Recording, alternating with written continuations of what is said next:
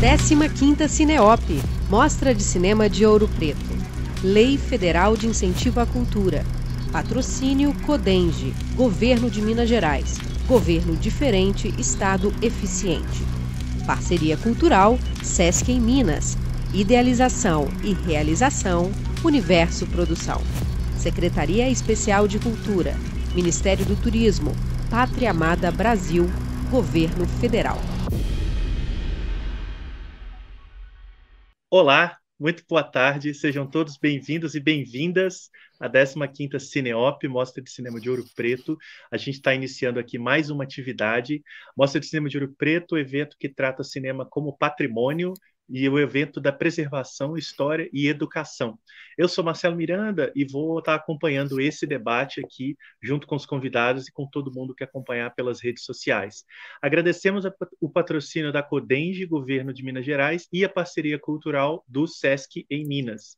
É, eu quero convidar todo mundo a participar da conversa. Né? A gente está transmitindo pelas redes sociais e pelo site da Cineop. Quem quiser pode deixar perguntas, comentários, observações aí no chat do YouTube, assim que a, a conversa iniciar.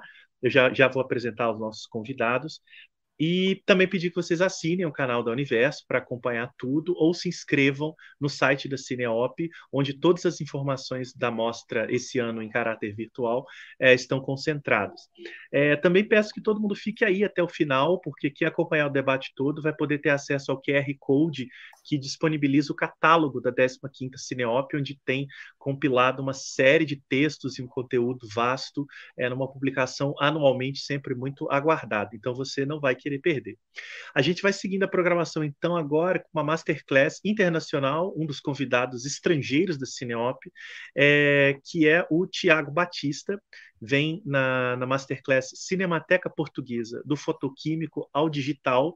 Esse encontro faz parte do encontro de arquivos dentro da temática preservação, que tem a curadoria dos outros dois convidados dessa mesa, que é a Inês Isengard e o José Quental, que vão conduzir essa conversa com o Tiago. Eu vou ficar aqui só retornando ao final para poder fazer alguma consideração é, ligando aí o pessoal da internet com a gente. Então eu já peço então que Inês e, e perdão, Inês e José se organizem aí para conversar com o Tiago e no final eu volto para a gente retomar e despedir do pessoal, tá bom? Reforço, todo mundo se ligue aí nos comentários do YouTube, que o Tiago vai estar à disposição durante essa hora que nos resta aí de conversa para o assunto que ele for tratar. Obrigado, gente. É, obrigada, Marcelo. É, boa tarde. Agradecer imensamente ao Tiago Batista por essa classe maestra na 15ª Cineop. A Cinemateca Portuguesa é uma instituição de patrimônio cinematográfico que é referência pela consistência dos trabalhos junto ao acervo a estratégias de acesso, é, por esse e vários outros motivos que fizemos esse convite ao Tiago, vocês vão ver agora. E combinamos aqui que a gente vai ouvir o Tiago e consideramos que, considerando que estamos ao vivo, vamos minorar a nossa participação para que tenhamos um tempo maior para as perguntas é, do público que nos acompanha. Então, Tiago, é com você. Bom, um, Inês e José e Marcelo, uh, muito obrigado uh, e a todos os organizadores do, da Cineop. Uh, é, um, é, uma grande honra, uma grande responsabilidade representar a Cinemateca um, mas, é, mas é sobretudo um grande prazer poder falar desses assuntos, uh, do património audiovisual um, e de como proteger a memória do cinema e como reativar o cinema hoje um, por uma vez que é um assunto que interessa a, a todos nós um, em Portugal, no Brasil, uh, em todo o mundo. E claro que não, tendo em conta que o convite chega do Brasil e que este festival decorre no Brasil, não, não podia deixar de começar por saudar todos os colegas brasileiros que trabalham em todo o país na, na, área da preservação audiovisual e, um, em particular, fazer uma referência à situação um, tão triste e tão grave que se vive na Cinemateca Brasileira, situação essa que tem visibilidade no estrangeiro e que é seguida no estrangeiro e que é vista com muita preocupação uh, por vários arquivos uh, em todo o mundo uh, e muito em particular uh, pelo Comitê Executivo da Federação Internacional dos Arquivos de Filmes, que tenta acompanhar um, e intervir dentro do possível um, neste, neste assunto, esperando que haja um desfecho uh, positivo. Eu, eu farei uma apresentação uh, muito, muito rápida da, da Cinemateca Portuguesa, caso, uh, caso, caso não seja uh, provavelmente conhecida de todos. Trata-se de uh, uma cinemateca, um arquivo de filmes e uma sala de cinema uma coleção e um lugar para mostrar cinema que foi criada em Lisboa, em Portugal, em 1948 um, e que uh, logo, uh, alguns anos depois, em 1955, começava a construir os seus cofres climatizados, sendo que pouco depois, em 1956, entrava na Federação Internacional de Arquivos de Filmes. Um, uma notícia, aliás, a notícia da adesão da Cinemateca Portuguesa na, na Federação de Filmes, que foi recebida em Lisboa através de um postal enviado da Assembleia Geral uh, da FIAF, que nesse ano acontecia em Dubrovnik, na Jugoslávia, na então Jugoslávia, um postal enviado, um bilhete postal enviado pelo amigo uh, Paulo Emílio um, eh, Salles Gomes. Um, as primeiras sessões da Cinemateca decorreram em 1958 e uh, algumas delas já tinham acontecido alguns anos antes, em 1955, em São Paulo. Portanto, as primeiras, os primeiros eventos organizados pela Cinemateca Portuguesa aconteceram fora de Portugal, em São Paulo. Um, Decorridos muitos anos, em 1996 é criado o Centro de Conservação da Cinemateca, um centro de conservação onde foram reunidas todas as coleções fílmicas, mas também em suporte videográfico e mais recente as coleções de obras portuguesas nativas digitais, e é um lugar, esse centro de conservação, uh, que permite um, tratar daquilo que chamamos todo o arco do património, ou seja, todas as tarefas que vão desde a conservação, a preservação e restauro e depois a difusão cultural, ou seja, a reativação destes objetos, destes artefactos, uh, tirando-os fora do museu e trazendo-os de volta ao olhar do, do público. Isto leva-me um, a explicar um pouco um, qual é um, a, nossa, a nossa política de arquivo, a nossa política de restauro, uma vez que ela está muito ligada, diretamente relacionada com a nossa estratégia de difusão cultural. A Cinemateca Portuguesa tal como algumas outras cinematecas no resto do mundo, mas não todas, uh, tem como princípio orientador a ideia de que um, ehm, cada filme deve ser conservado, restaurado e mostrado no seu formato original. A película deve ser, por isso, conservada e mostrada em película, sempre que isso for possível e enquanto houver condições técnicas e financeiras para que isso seja possível. Isso não significa, claro, que não tenhamos que uh, e que não possamos utilizar o digital como um meio auxiliar da nossa estratégia de difusão cultural. Mas isto é importante e é aqui que a Cinemateca Portuguesa difere de maneira muito militante de outras cinematecas um, de outros países. Para nós, o digital não é e não será tão cedo uh, nenhuma forma alternativa de preservação. Portanto, para nós, a única forma eficaz que conhecemos de preservar a película é a própria película.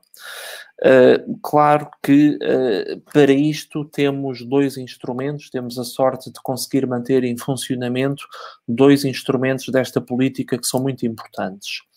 temos em Lisboa, no nosso centro de conservação, o, o último uh, laboratório de restauro fotoquímico em funcionamento em, em, Portugal e Espanha. E temos também nas nossas salas de cinema em Lisboa uh, a possibilidade de continuar a projetar filmes nos seus formatos de película originais em 16 ou em 35 milímetros. Uh, ao fim e ao cabo, eu creio que para o cinema vai acontecer, ou já está acontecendo, aquilo que uh, acontece no mundo da arte e no mundo dos museus de arte. Uh, para nós, é normal pensar que se queremos ver uma obra de arte original, se queremos ver a Mona Lisa, sabemos que temos que nos deslocar, viajar. Hoje em dia é mais complicado fazer isso. Temos que viajar até França, Paris, ao Museu do Louvre, para ter a experiência de ver, a experiência museográfica de ver uh, a pintura uh, da Mona Lisa. Para o cinema, isso está um pouco acontecendo também. Ou seja, uh, se nós queremos ter a experiência museográfica de ver um filme numa cópia de 35 milímetros, temos atualmente, cada vez mais, para o melhor e para o pior, de nos deslocarmos até uma cinemateca, onde existe uma sala de cinema e projecionistas que nos conseguem dar essa experiência de museu, que é a experiência de poder ver em projeção, em sala escura, uma cópia de 35 milímetros. Isso não quer dizer que não possamos digitalizar esse filme e que essa representação digital do filme não possa chegar a todas aquelas pessoas que não podem deslocar-se até à sala da Cinemateca para ter aquela experiência da cópia 35mm. Tal como uh, todas as pessoas que não podem deslocar-se até ao Louvre em Paris para ver a Mona Lisa podem ter acesso a uma representação digital uh, daquela pintura. Não é a mesma coisa, claro que não é a mesma coisa, e é por isso que separamos muito bem a estratégia uh, de preservação e de difusão do fotoquímico da estratégia do digital como uma estratégia auxiliar do fotoquímico, uma maneira de levar o fotoquímico até ele, de outro modo, não poderia chegar, para que ele possa chegar a mais cidades, mais públicos, mais países. Um, isto significa então que a nossa estratégia de difusão cultural implica tentar digitalizar o maior número possível de obras originalmente feitas em película ou em vídeo para um, fazer uma migração para formatos digitais que sejam compatíveis com os formatos de projeção digital em sala de cinema. Estou a falar da norma DCP, da norma de cinema digital, ou para os vários formatos profissionais de ficheiro que uh, permitem fazer uh, a exploração de uma obra em contexto de uma edição DVD, em contexto de streaming, uh, video on demand, em contexto de bancos de imagens. E é ao fim e ao cabo, são este conjunto de estratégias que a Cinemateca Portuguesa tem utilizado, utilizando representações digitais de obras de filmes portugueses, para levar esses filmes um, através do online, através de edições de DVD, através uh, de serviços de streaming ou de serviços de bancos de imagens, para levar as nossas imagens mais longe uh, do que poderiam ser vistas para ser uh, sintético e para provocar mais perguntas no debate, se calhar, uh, eu tenho que admitir que esta, um, esta opção uh, pelo digital não se faz sem uma reflexão interna permanente e sem um debate interno permanente, debate interno não só no interior da Cinemateca Portuguesa, mas eu creio que é um debate que decorre uh, em todos os arquivos em todo, de filmes, em todas as cinematecas em todo o mundo, que têm os meios para poder uh, digitalizar as suas coleções, uh, que é o debate sobre as coisas boas e as coisas más que nos traz o digital. Ao fim e ao cabo, é um debate que, no campo das cinematecas, pode ser resumido ou já foi resumido como o debate uh, do, do museu contra a biblioteca. Porque quando colocamos filmes em linha, quando colocamos filmes em linha, filmes online, para serem vistos online, é fácil, uh, e argumentam alguns críticos, que esses filmes uh, que estão uh, disponíveis para ser vistos online podem ser vistos sem curadoria, sem mediação, por qualquer ordem, um, de qualquer maneira. Uh, o que significa que, de, um momento para o outro, termina a mediação tradicional de historiadores, professores de história do cinema, arquivistas também, críticos de cinema, uh, e parece que os espectadores são livres de fazer ou de construir a sua própria história do cinema. Uh, no meu ponto de vista, isso pode ser algo extremamente positivo extremamente libertador que o, o, um espectador ou uma espectadora possam construir através de todas essas imagens que existem nos bancos de imagens online, possam construir a sua própria história do cinema. Mas também se pode uh, argumentar que, uh, por outro lado, os espectadores, como disse um crítico, aí nesse caso estão como uh, manadas de vacas pastando num prado, sem orientação nenhuma, consumidores que vão consumir produtos audiovisuais que se assemelham, que têm todos o mesmo valor, que perderam um, qualquer interpretação ou diferenciação histórica. É por isso que do outro lado da barricada existem um, quem fala das cinematecas, em vez de, de, de, como biblioteca, onde existe este banco de imagens em linha, falam das cinematecas como museu.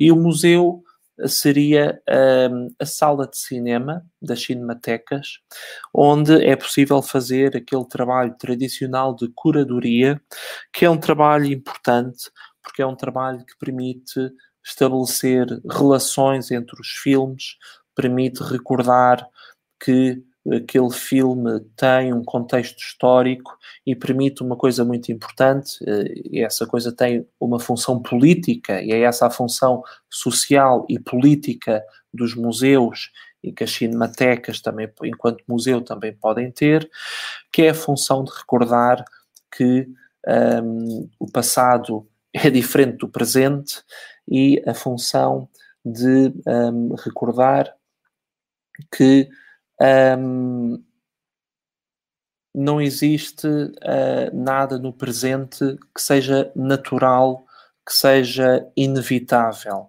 Uh, o passado ajuda-nos a perceber que o presente é feito de opções uh, e de debates sobre o que é que, que, filme é mais importante do que, do que outro. Enfim, um, essa dicotomia entre que o digital nos obriga a refletir entre, por um lado, a Cinemateca como museu ou a Cinemateca como biblioteca, eh, é muito provavelmente uma, uma, falsa, uma falsa dicotomia e uma falsa oposição. porque eu diria, não é tanto um caso para dizer que a virtude está algures no meio, eh, não temos que escolher entre uma posição ou outra. eu acho que é importante é, é, é desmontar dialeticamente aquilo que esta falsa oposição procura esconder. a solução uh, para o que deve ser e para o que deve fazer hoje uma cinemateca encontra-se na complementaridade entre estas duas funções, que na realidade sempre foram funções que coexistiram uh, complementarmente na história das cinematecas. Por um lado, conservar tudo e, por outro, mostrar escolhas que permitam ativar relações não só entre as obras, mas sobretudo entre diferentes tempos históricos e diferentes contextos sociais e culturais. Esta falsa oposição, uh, ao fim e ao cabo, também, se a conseguirmos recusar, uh, também nos permite perceber que devemos recusar aqueles discursos essencialistas que nos obrigam a,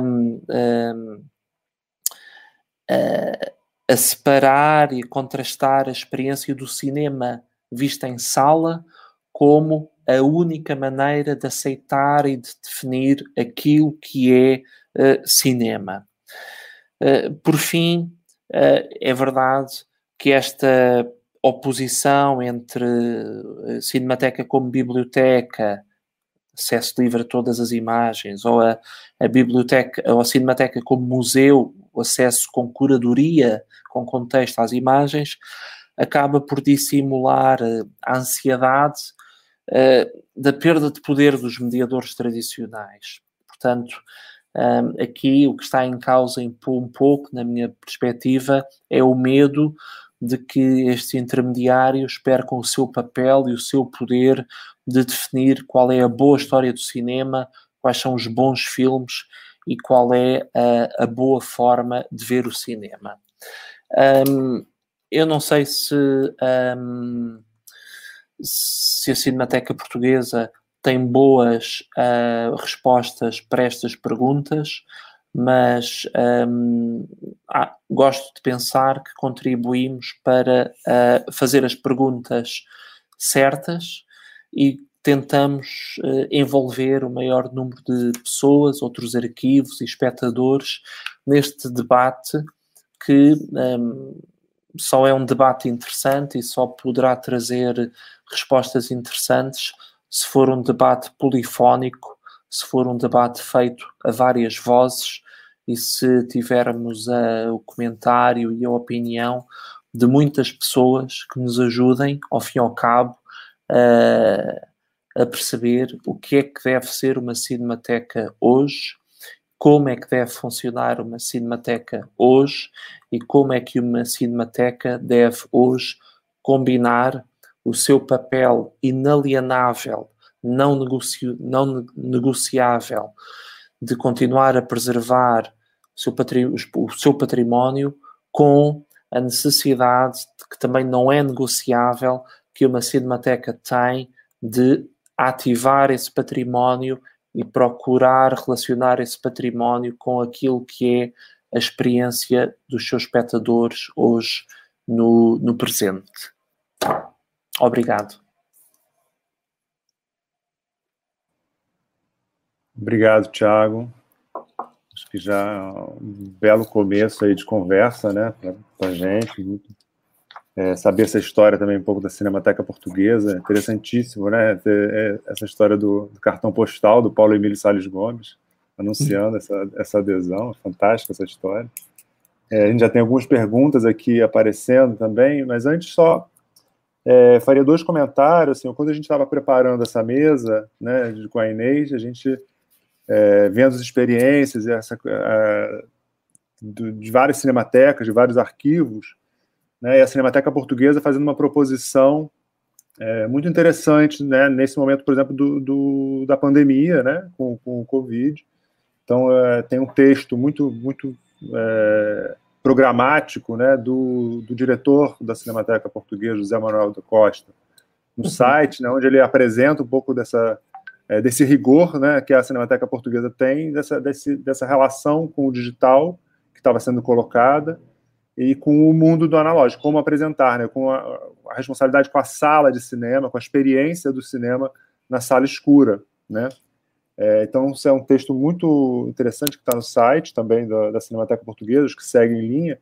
E eu queria perguntar, talvez, como é que essa discussão é, reaparece? Será que ela coloca, né, você botou muitas perguntas, essas perguntas, como é que se recolocaram ou, ou não nesse contexto de pandemia?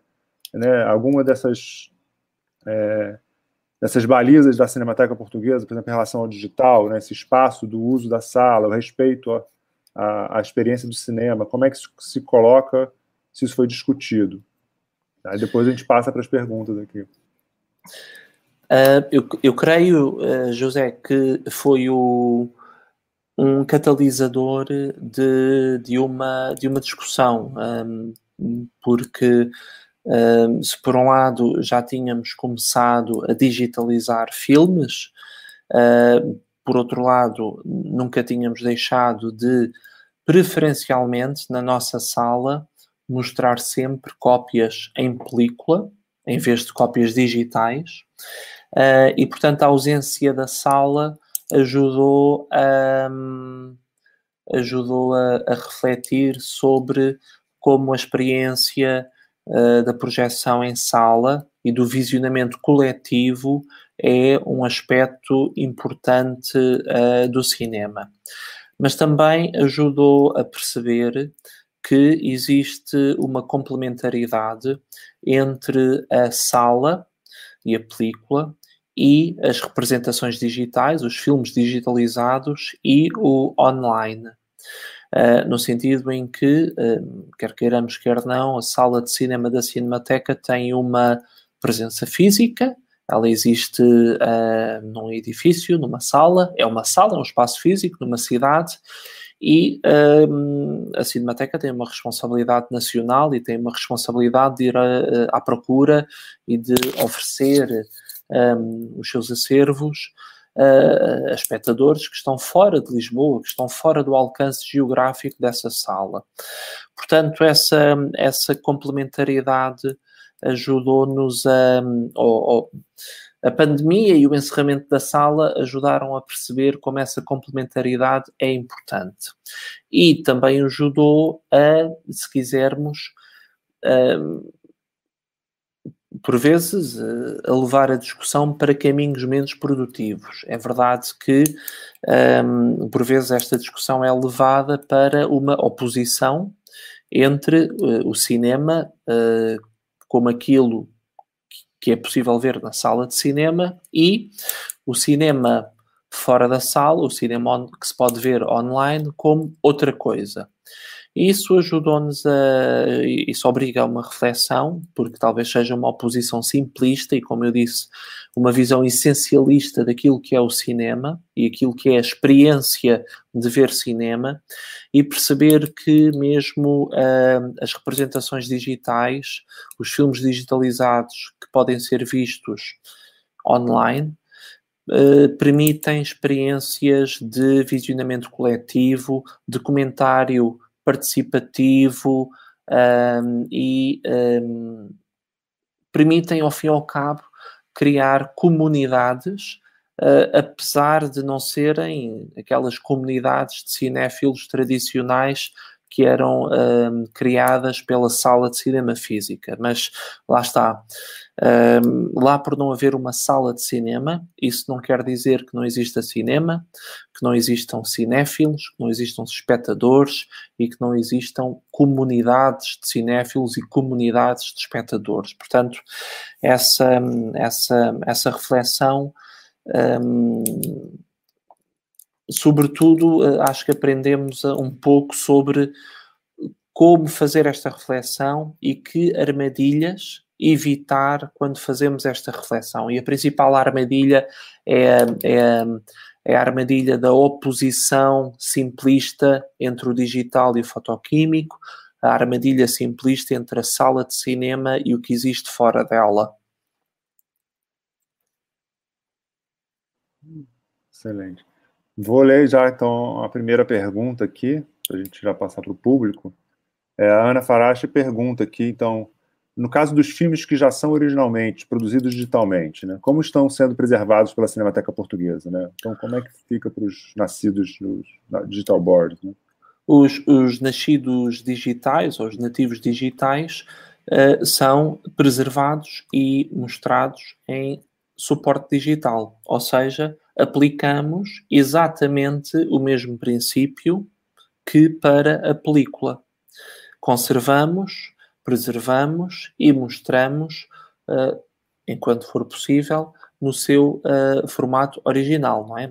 Não sei se daqui a 20 anos será possível mostrar um filme num formato DCP, que é a convenção atual, já desde há 20 anos, para o cinema digital profissional, aquilo que vemos quando vamos a uma sala de cinema comerciais, mas um, tal como encontramos soluções para poder continuar a mostrar filmes uh, produzidos há 120 anos em película, espero que consigamos encontrar também soluções para mostrar filmes digitais feitos hoje, daqui a, a várias décadas no futuro.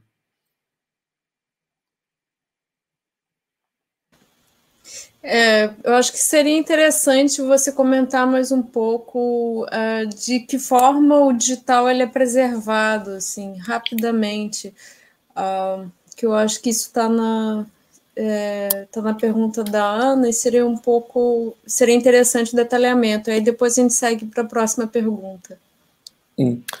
Eu prefiro, eu, eu, vou, eu vou fugir à pergunta e vou falar de como é que o digital será muito brevemente preservado na Cinemateca Portuguesa, porque, porque até agora a nossa estratégia de preservação digital uh, não é totalmente eficaz, porque até agora não uh, tinha sido possível uh, lançar um projeto de arquivo digital. Portanto, a partir de, deste, do final deste ano, e seguramente até ao final deste ano, já vamos ter um arquivo digital profissional onde podemos fazer, onde podemos guardar um, os filmes que nos chegam nos seus formatos originais e temos regras para aceitar, para definir que formatos aceitamos e definimos os formatos que consideramos mais adequados para garantir a sobrevivência, aumentar as chances da sobrevivência digital a longo prazo dessa obra nativa digital. Portanto, eh, depois desse trabalho de definição de especificações técnicas, construímos um arquivo digital para receber essas matrizes digitais, segundo essas especificações. Se não for o que nós queremos, devolvemos uh, ao produtor ou ao realizador e pedimos uma nova. Uh, e depois, enfim, um arquivo digital uh, funciona de cinema funciona como um pouco qualquer outro arquivo digital, porque o que está a ser preservado é informação digital, zeros e uns, e essa informação uh, tem que, essa, a maneira de preservar digitalmente essa informação tem que obedecer a princípios de redundância. Portanto, a informação tem que estar uh, guardada em mais do que um sítio do arquivo digital e, uh, para em caso de desastre, ser possível recuperar a informação. Na prática, e para ser mais concreto, um arquivo digital é um conjunto de hardware e de software, e o hardware, as componentes de armazenamento da informação, vão ser uh, uma combinação de armazenamento em disco, disco rígido, e, um, perdão, armazenamento uh, numa biblioteca de tape LTO, que é uma convenção de gravação de informação digital num suporte uh, de fita magnética, é fita magnética, onde se guarda informação, escreve informação de forma digital, numas fitas, numas tapes de, de, de, grande capacidade. Depois existe um robô que gere toda aquela parte do sistema de maneira automática. Um, e idealmente teremos, mais para a frente, um espelho deste arquivo digital num segundo, num, num segundo local geográfico para, em caso de acidente, incêndio, inundação, tremor de terra, termos uma réplica de toda a informação num segundo lugar geográfico distante do primeiro, o que implica não só ter dinheiro para construir um segundo arquivo digital, mas uh, ter dinheiro para construir a, a infraestrutura de, rede, de comunicação de dados entre os dois arquivos, um, ou melhor, entre o arquivo principal e uh, o centro de recuperação de catástrofe, uh, que será o segundo arquivo digital em espelho. Esta é a arquitetura base do nosso arquivo digital, que é muito semelhante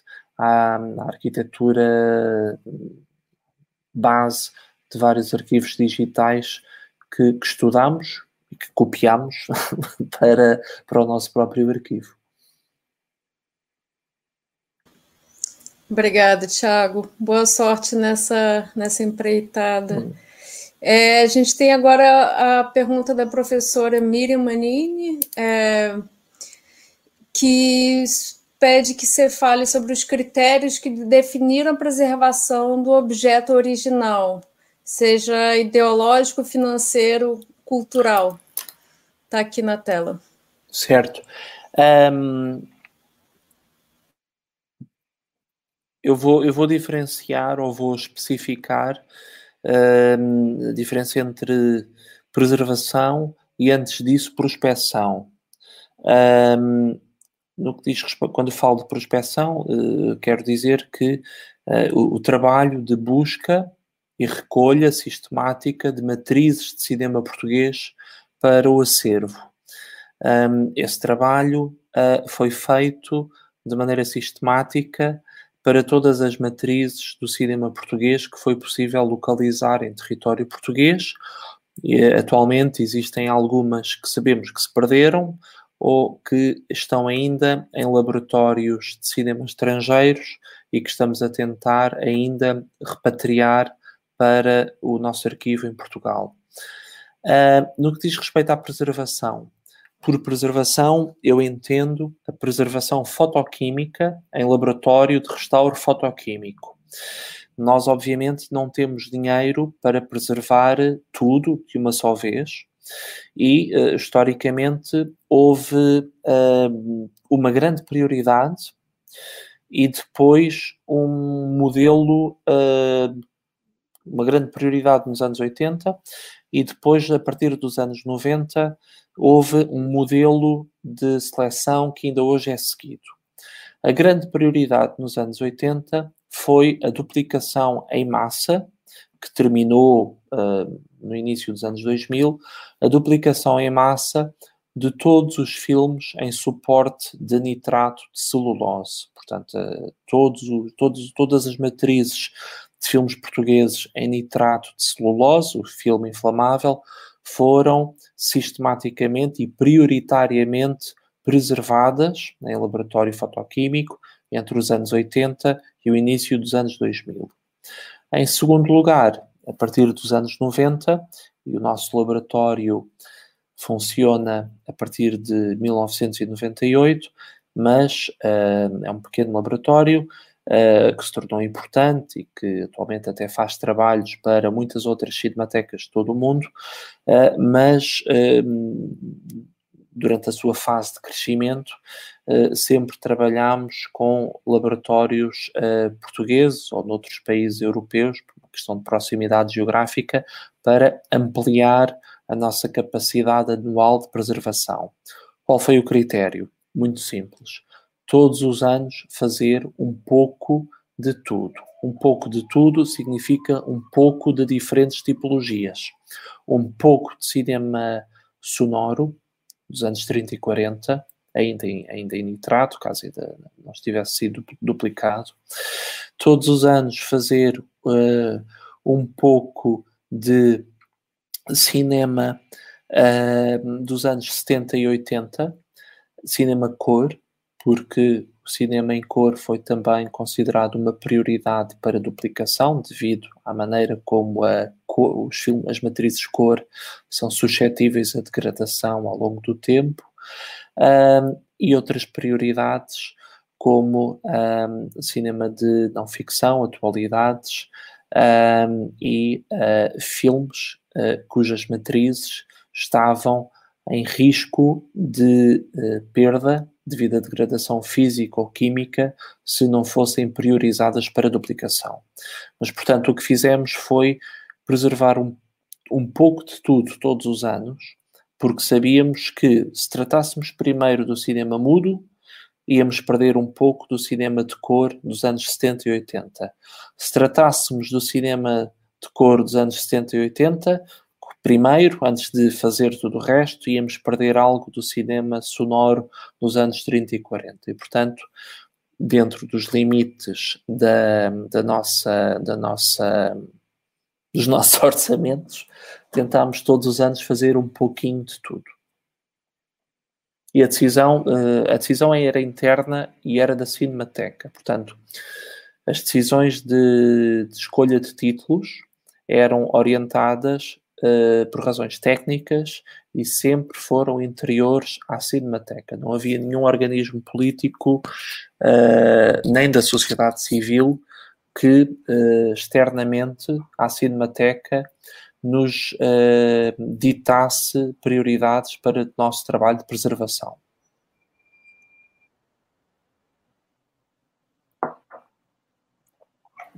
Importante, né? Respeito à instituição. É, uma pergunta aqui tá, da, da colega Fátima Taranto. Como é que se dá a formação do conservador audiovisual, né, conservador cinematográfico em Portugal? E como é que se dá o hum. ingresso na Cinemateca Portuguesa? É uma, uma questão importante também no sentido quando a gente vê uma crise com a Cinemateca brasileira, onde uma instituição onde não teve concurso público, por exemplo, né, na, dessa precarização. É, é, é, uma, é, uma, é uma questão uh, importante para as cinematecas de todo o mundo. Uh, porque, um, na realidade, continuam uh, a existir e são recentes, tendo em conta a história do movimento das cinematecas. Portanto, recordando, o movimento das cinematecas ganha força nos anos 30 do século XX. No entanto, as escolas de conservação de cinema, conservação audiovisual, especializadas em conservação audiovisual, são relativamente recentes. Só posso falar do caso europeu que conheço melhor. E no caso europeu, e no caso norte-americano, da escola de Rochester, eh, estas escolas são, são recentes e um, formam. Um, um número importante de, de conservadores habilitados para trabalhar em película. Mas isto não é suficiente, porque todas as cinematecas, sobretudo, e este é o caso da Cinemateca Portuguesa, as cinematecas que funcionam como organismos do Estado, seguindo as regras de contratação de técnicos eh, em vigor no Estado, uh, são cinematecas que têm muita dificuldade em fazer a renovação dos seus quadros e dos seus técnicos. Um, em Portugal, nós não podemos, e em muitos outros locais, nós só podemos contratar técnicos de conservação que já existam no universo dos servidores do Estado. Ora, claro que não existem técnicos de conservação no universo do Estado fora da Cinemateca. O que significa que um, as cinematecas uh, são, uh, além ou em complemento destas escolas que foram surgindo recentemente, esta, as cinematecas são o principal lugar onde se pode fazer a conservação, a formação de conservadores e a transmissão de conhecimentos entre gerações de conservadores. Uh, o problema trágico é que os conservadores das cinematecas europeias um, estão a entrar na. se aposentam ou morrem um, antes que possamos contratar pessoas novas para haver transmissão de conhecimentos. Portanto, e, e, como disse, as escolas novas que existem na Europa de conservação e restauro audiovisual estão a formar técnicos muito bons, mas que eu não posso contratar, porque não posso contratar diretamente nessas escolas, não posso contratar fora do universo de servidores do Estado. É um, é um contrassenso total, um, mas significa que um, a possibilidade de transmissão de conhecimentos dentro das cinematecas corre um risco, um, corre um risco grave atualmente.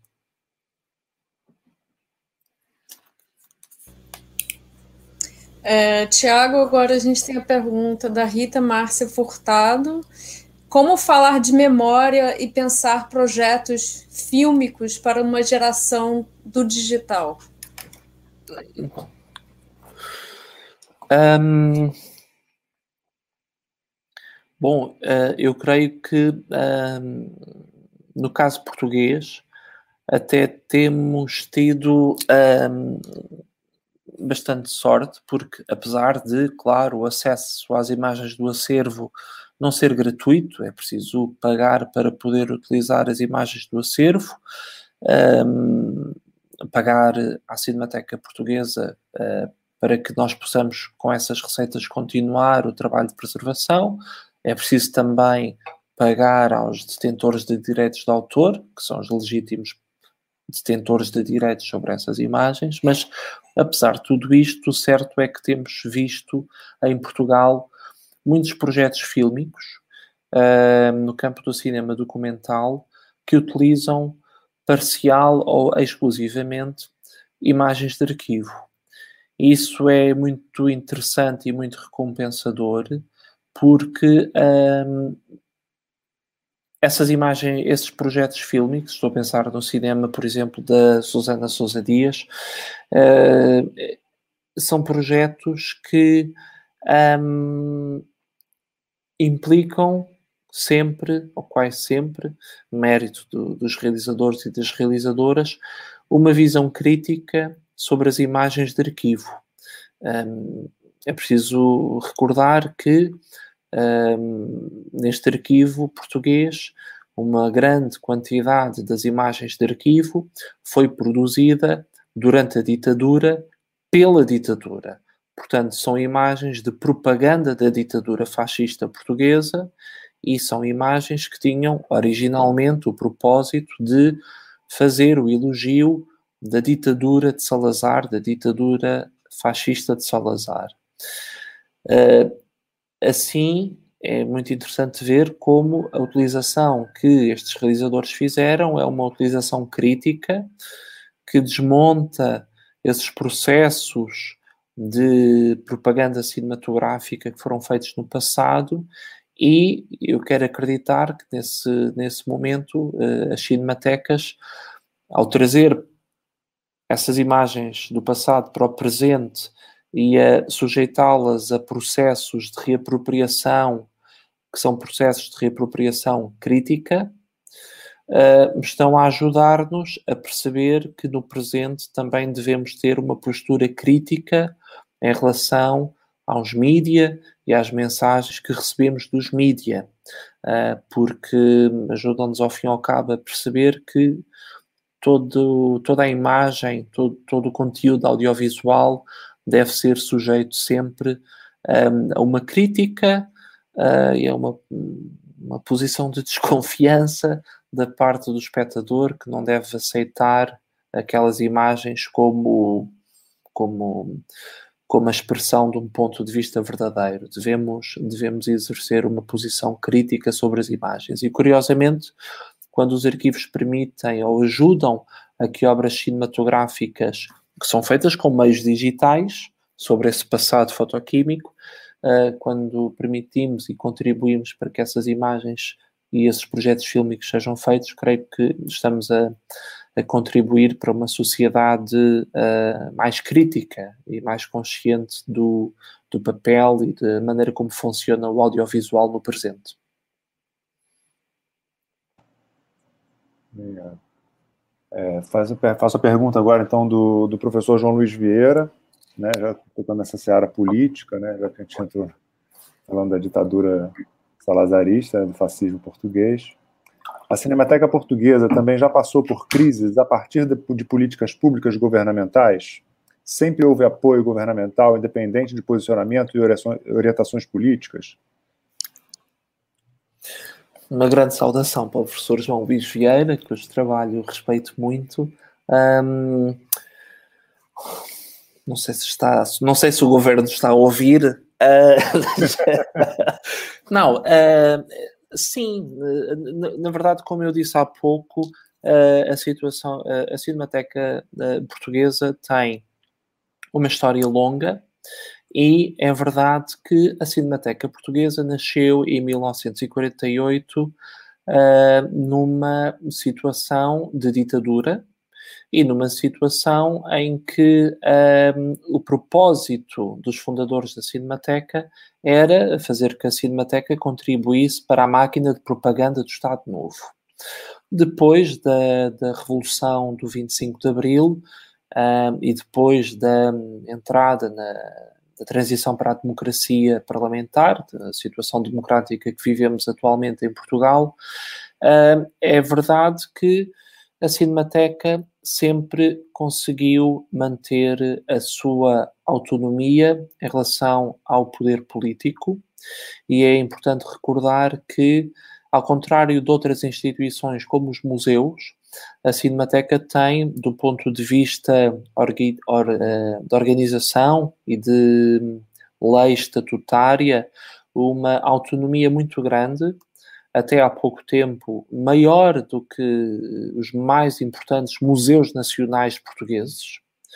Uh, e também é importante recordar que a Cinemateca teve desde sempre, desde a ditadura até à democracia, teve sempre uh, diretores que foram figuras públicas uh, muito marcantes, uh, intelectuais uh, muito respeitados na sociedade portuguesa, mesmo além da sua área de intervenção específica, que era o cinema, e um, ehm, o papel destes diretores, juntamente com um, ehm, a legislação que dava autonomia à Cinemateca, sempre preservou de influências uh, do, políticas. Portanto, uh, eu creio também que, de modo geral, uh, pode ter havido ah, maior ou menor compreensão ao longo do tempo pelos diferentes governos,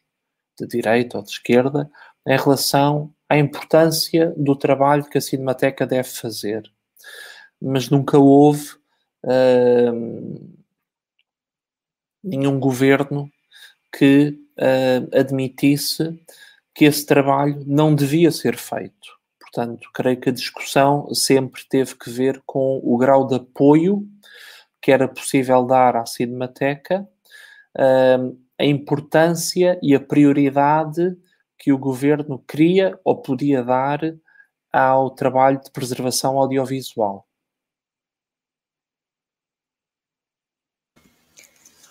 É, seguindo então, é, uma pergunta da Rebeca Ribeiro Gomes, manda saudações latinas, e pergunta um, se poderia institucionalização dos acervos audiovisuais ao redor do mundo haver caído em um suposto lobby da digitalização total. Isso foi algo que esteve em voga, tem, tem até documentos recomendando a, a digitalização de tudo sem, sem até ter a, em consideração a preservação dos originais. Uh, eu, não, eu não sei se compreendo o que quer dizer a institucionalização dos, uh, dos acervos. Uh, em que sentido vem, vem a pergunta? Essa parte da pergunta. É, eu entendo, e Rebeca, fique à vontade para se manifestar, uh, como se houvesse uma pressão por parte uh, da, das estruturas institucionais pela digitalização total do, dos acervos, assim, seria uma, um ah, mecanismo. Entendi. entendi.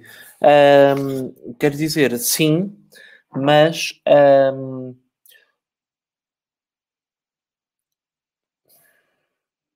esse é o paradoxo das soluções digitais.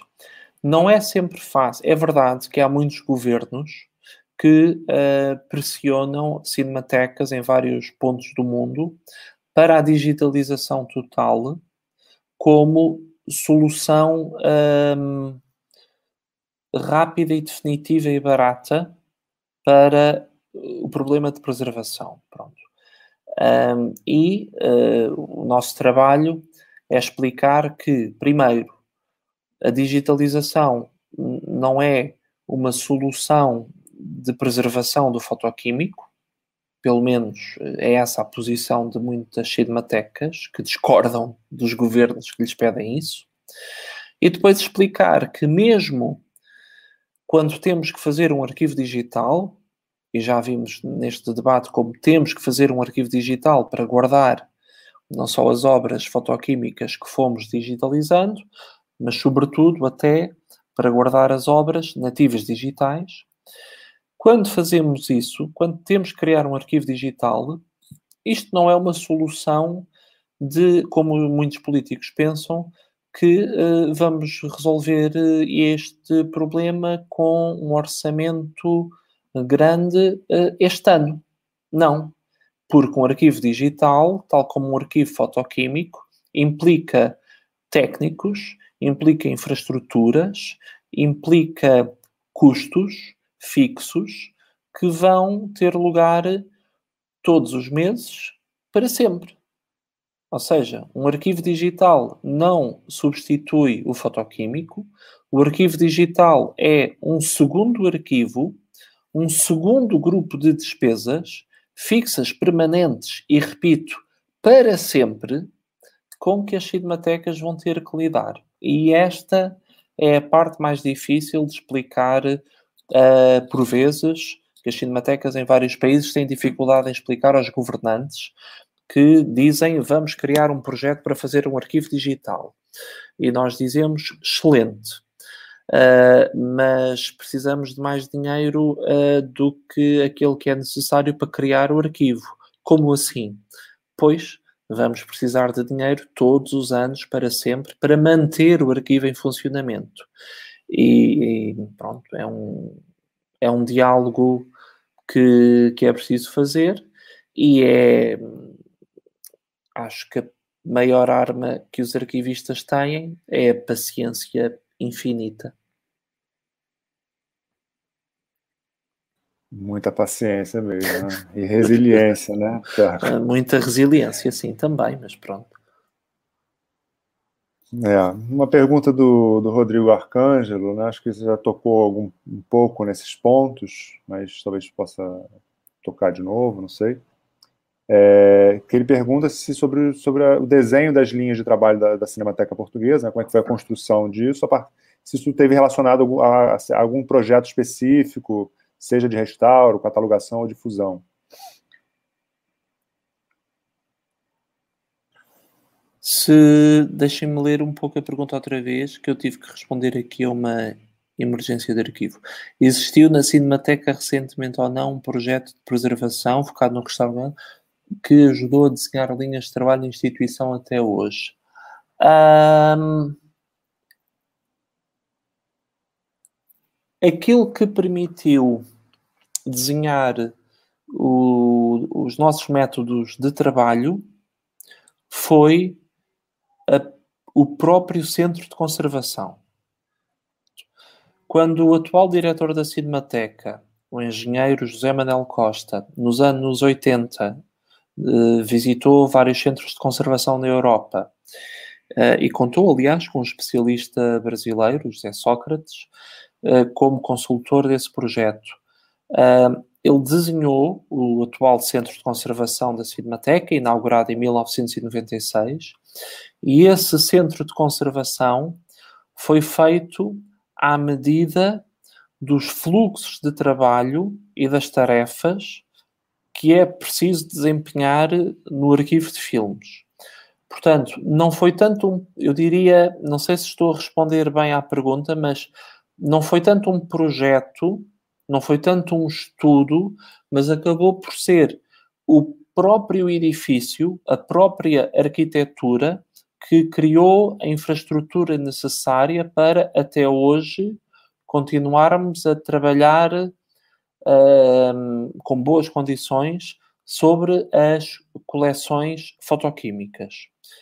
Uh, para o digital não, não é? Porque não havia digital em 1980 e 96 ainda estava a nascer E esse foi um trabalho que realizámos nos últimos três anos, que foi um trabalho semelhante, ao fim e ao cabo. Foi um trabalho de uh, estudo, visita uh, e, consultoria com outros arquivos e colegas noutros arquivos, na, sobretudo na Europa, para podermos desenhar uh, um novo centro de conservação para o digital, que vai funcionar dentro do, do, do centro de conservação fotoquímica existente.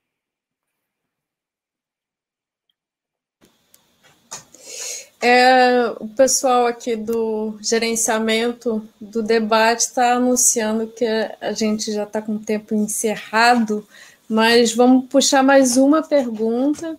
É, eu peço desculpas a quem fez perguntas referente à questão do digital e da película. Eu, eu entendo que a gente teve um, um grande tempo para contemplar essas questões, então estou pescando uma outra pergunta aqui. Uh, da Laila Foster sobre a importância, pedindo para que o Tiago comente a importância do incentivo à pesquisa dentro do corpo de uma cinemateca e a relação com as universidades. E essa questão da formação é, ela é muito importante. E mais uma vez eu lamento as demais perguntas, assim, foi a gente maximizou esse tempo de interação, mas foi uma pena deixar tantas perguntas de fora. Uh, mais uma vez, uma saudação muito especial à Laila, que uh, provavelmente, se não fosse agora a situação uh, de pandemia que vivemos no mundo, estaria neste momento connosco em Lisboa, a beneficiar de uma bolsa de investigação de curta duração, que foi um programa que criámos o ano passado, justamente para permitir que investigadores que trabalham, que querem trabalhar o acervo, as nossas coleções fílmicas, mas uh, não moram em Portugal ou, ou, ou, em Lisboa sequer, uh, possam vir uh, até ao nosso país e até à nossa cidade e fazer investigação no arquivo. Em relação às universidades, nós temos dois tipos de colaborações, três tipos de colaborações.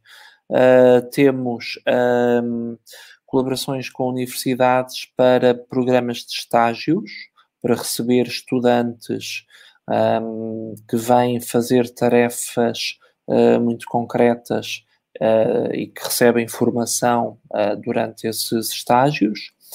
Temos colaborações com universidades no âmbito de projetos de investigação sobre os mais diferentes assuntos, e são projetos de investigação sobre os conteúdos das nossas imagens. E, finalmente, temos alguns projetos de investigação com universidades, mas na área da conservação e restauro, e, eh, portanto, eh, que tem que ver com melhorar ou tornar mais eficientes as nossas estratégias de conservação de película, eh, de conservação de aparelhos e objetos, enfim, são, é algo que não está, eh, que vai ficando institucionalizado e que é algo que desde há, desde há três anos uh, procuramos uh, aumentar o ritmo com que trabalhamos com as universidades. Tudo isso agora está bastante paralisado por causa da situação de pandemia, mas uh, o princípio é esse: é preciso que ver o centro de conservação como um centro de produção de conhecimento sobre as imagens. Alguém disse que hoje em dia uh, o maior desafio das cinematecas e dos arquivos de filmes não é aumentar os acervos, é aumentar o conhecimento sobre os acervos já existentes. Uh, e, e, a nossa posição é de que os arquivistas não, não, não sabem tudo e não podem fazer, nem devem fazer tudo sozinhos, e que é muito mais interessante, mais estimulante e mais divertido fazer isso com investigadores e uh, universidades.